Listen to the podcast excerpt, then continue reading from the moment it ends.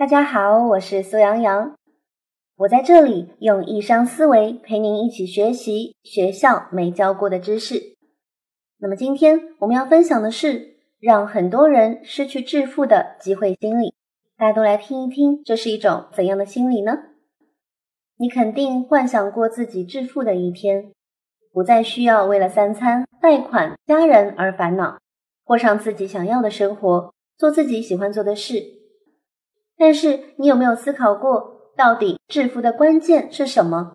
又是什么样的心态阻碍了一个人的财富累积呢？今天洋洋就在这里和大家分享一个让人陷入贫穷、无法成为富人的致命心态，而且这个致命的陷阱正是大部分人所常犯，甚至没有觉察到和意识到的。接下来就让我们一起听一听小明的故事。小明是一个积极向上的年轻人，他最大的心愿只有一个，那就是成为一个有钱人。他想要致富，是因为童年的时候经历了一些不幸的事情发生在了他的身上。从小，小明就生活在一个非常贫穷的家庭，和父母还有一个大他五岁的哥哥住在一起。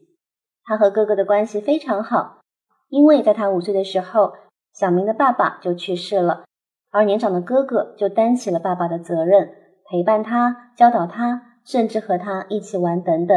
哥哥就是他身边最亲近、最重要的一个人。但是有一天，当哥哥开车去学校接他的时候，这辆车因为刹车器失灵而撞上了一棵树，发生了意外。他们就双双被送到了医院里面去。而这场车祸导致哥哥受了重伤。而小明只是稍微有一些皮外伤而已。那么经过多次的抢救之后呢？哥哥总算是捡回了一条命。但医生告诉小明和妈妈说：“你的哥哥伤得不轻，如果你们想要他以后还能行走的话，就需要做一个脊椎调理的手术。而这个手术的昂贵花费是全家人都无法承受的。在没有钱治病、没有接受手术的情况之下。”哥哥只能坐在轮椅上，动弹不得。就这样，哥哥的身体一天比一天衰弱，对生活也变得越来越悲观，一直过着需要别人照顾才能过的生活。终于有一天，他承受不了自己的生命，而选择了结束生命。在葬礼上，小明看着在棺材里的哥哥，就觉得，如果我们家有钱的话，就一定不需要过上这样的日子。车祸也不会发生，生病也会有钱治。就在那一瞬间，小明就下定了决心，这一辈子他一定要成为一个有钱人。只要有了钱，什么疾病都不用害怕，所有的问题都可以被解决。这个时候，小明就把没钱和死亡连在了一起，把钱和幸福和快乐连接在了一起。他并不知道应该如何发家致富，于是他开始探索和学习要怎样成为一个有钱人。他上网搜索、阅读文章、学习各种课程，而最后总结出的经验都无外乎是一个道理，那就是想要创造一门给你带来极大财富的生意的话，你就必须付出多年的投入和努力。但他觉得我没有办法等待那么多时间才获得金钱。所以只有一个办法，那可能就是股市交易。他觉得在股市当中会有一些翻身的可能，或许一天就可以赚到好几个月的薪水。于是小明就开始兼职打工，把赚到的钱都用来买好几本投资书籍以及课程来学习。学完之后，马上就开始把钱投在了加密货币的市场里。于是他在股票当中低价高买。慢慢的就从市场当中赚到了一些钱，几个月之后，他已经累积到了第一笔资金。但他心里很清楚，以这样的赚钱速度，这一小笔小钱并无法让他成为富人。所以他就做了一件非常疯狂的事情。有一天，他在线上看股票信息的时候，发现了一个赚钱的机会。他收到了比特币将会和某知名大银行合作的消息。经过分析之后，他认为比特币的价格肯定会涨上去，打算投资三到四万进去。但想了一想，觉得就算是获利，在这笔交易当中也只能赚到几百块钱而已。突然，他心中浮现出了这样一个想法：他认为，如果我把所有的资金都放到里面，等比特币的价格上涨到更高的时候，甚至是十万元的话，我就可以一夜致富。到这个时候，就可以买一辆车，就可以改变生活质量了。想到这里，小明就激动无比，把这些月以来所累积的钱全部投入到比特币里去。一想到致富，他就兴奋的睡不着。但是为了安抚他激动的心，隔天他还是一如既往的去公司上班，去各个餐厅打工兼职赚钱。回到家就很心急的登录自己的电脑。当他输入密码进入货币市场的时候，手还在发着抖。手都发抖了，结果一看，他看到了这辈子都无法忘记的一幕：比特币的价格从三万元涨到了六万元，也就是说，小明的收入翻倍了。在那一瞬间，他兴奋地跳了起来，大声喊：“我终于赚到钱了！”而他要做的，只差按一下卖出，这样的话，他就真正赚到了这一笔钱。但是他正准备要按下这一个按钮的时候，又犹豫了一下。他想，不如看看市场的新闻和文章，调查一下先，再做决定吧。搜完，他发现各大网站都诉说着比特币的暴涨，相信还会涨得更高。然后他再去研究了之前所买回来的投资书籍，虽然书籍里都告诉小明说，千万不要太过于贪心，当获利的时候就应该懂得退场。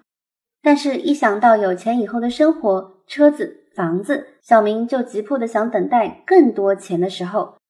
所以啊，他决定 hold 住了这一个交易，并没有马上抛掉，想着只要比特币价格再上涨多几倍的话，那他就可以直接变成有钱人了。就在隔天的早上，当小明再次打开交易平台的时候，比特币的价格从原来的跌到了一万块，而且。一天比一天低，几个月过去之后，价格也没有再次的回升回来。在这一瞬间，小明失去了这几个月累积的所有财富，他感到非常的痛苦。他突然想起了当时失去哥哥的疼痛。然而，在故事结尾之前，我还要告诉你一个故事。然而，想让你在这个故事当中告诉我们可以学到的一些东西，这是很多人都没有觉察到的。第一，积极主动。小明就像是一个可以把事情做得很好，又可以把事情搞砸的人。当他没有钱的时候，他会积极的去查资料，去看影片，去学习，去做功课，为了达到目标而主动出击。结果就真的让他慢慢的累积到了一些财富。所以说，想要致富，并不是抱怨身边的不是，认为事事命中注定，认为一切都是命运。而是应该积极主动、主动的去采取行动。小明积极主动的这一点，的确值得让我们去学习。专注在自己能够控制的事情上，我们才可以改变现状，创造未来。第二，我在这里要说的是长期心理。小明做错了一件事情，他心急的选择了一个他也不能确定喜欢不喜欢的事业，在没有扎实认知的基础之下，开始贪心妄想。而忽略重要的一个前提，就是导致一个人失去理性思考的是他一心想要一夜暴富，想着要用最少的努力和时间来达到成功，这就是很多人会共同犯的一个认知错误。如果没有一个长期的心态训练，就无法在真正某些地方得到一个财富的累积，因为你完全不会让时间的积累来证明结果。一切巨大的成果都需要时间来积累和经营，所以，请你给自己一些时间来让自己成功吧。话说回来，到了故事的最后，小明并没有成为一个一夜暴富的人，而他却开始了一个充满意思的生意。他意识到自己那么想要变有钱的主要原因是一直放不下哥哥的死亡，一直弥补不了哥哥这件事情的遗憾。他一直认为，只要有了钱就可以解决一切。他就可以从失去哥哥的伤痛当中恢复过来，变得很快乐。然而，当他开始慢慢从投资赚钱的时候，并没有从中得到真正的快乐，而是一味的只想得到更多，基于这样的原因，他开始研究心理学，开始学习苏老师的课程，终于从中领悟到了一些东西。原来啊，从不幸中放下，才是我们成长的关键。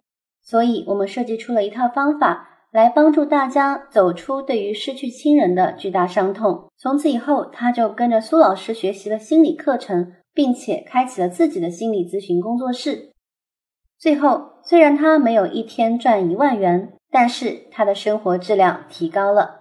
谢谢大家的观看，希望你们可以好好领悟到，让很多人失去致富的机会是什么。希望我们每一个人都有一个健康心态。如果喜欢，欢迎订阅我的专辑，转发给更多你需要的人。梁阳在这里祝你生活愉快顺心。我们下期节目再见。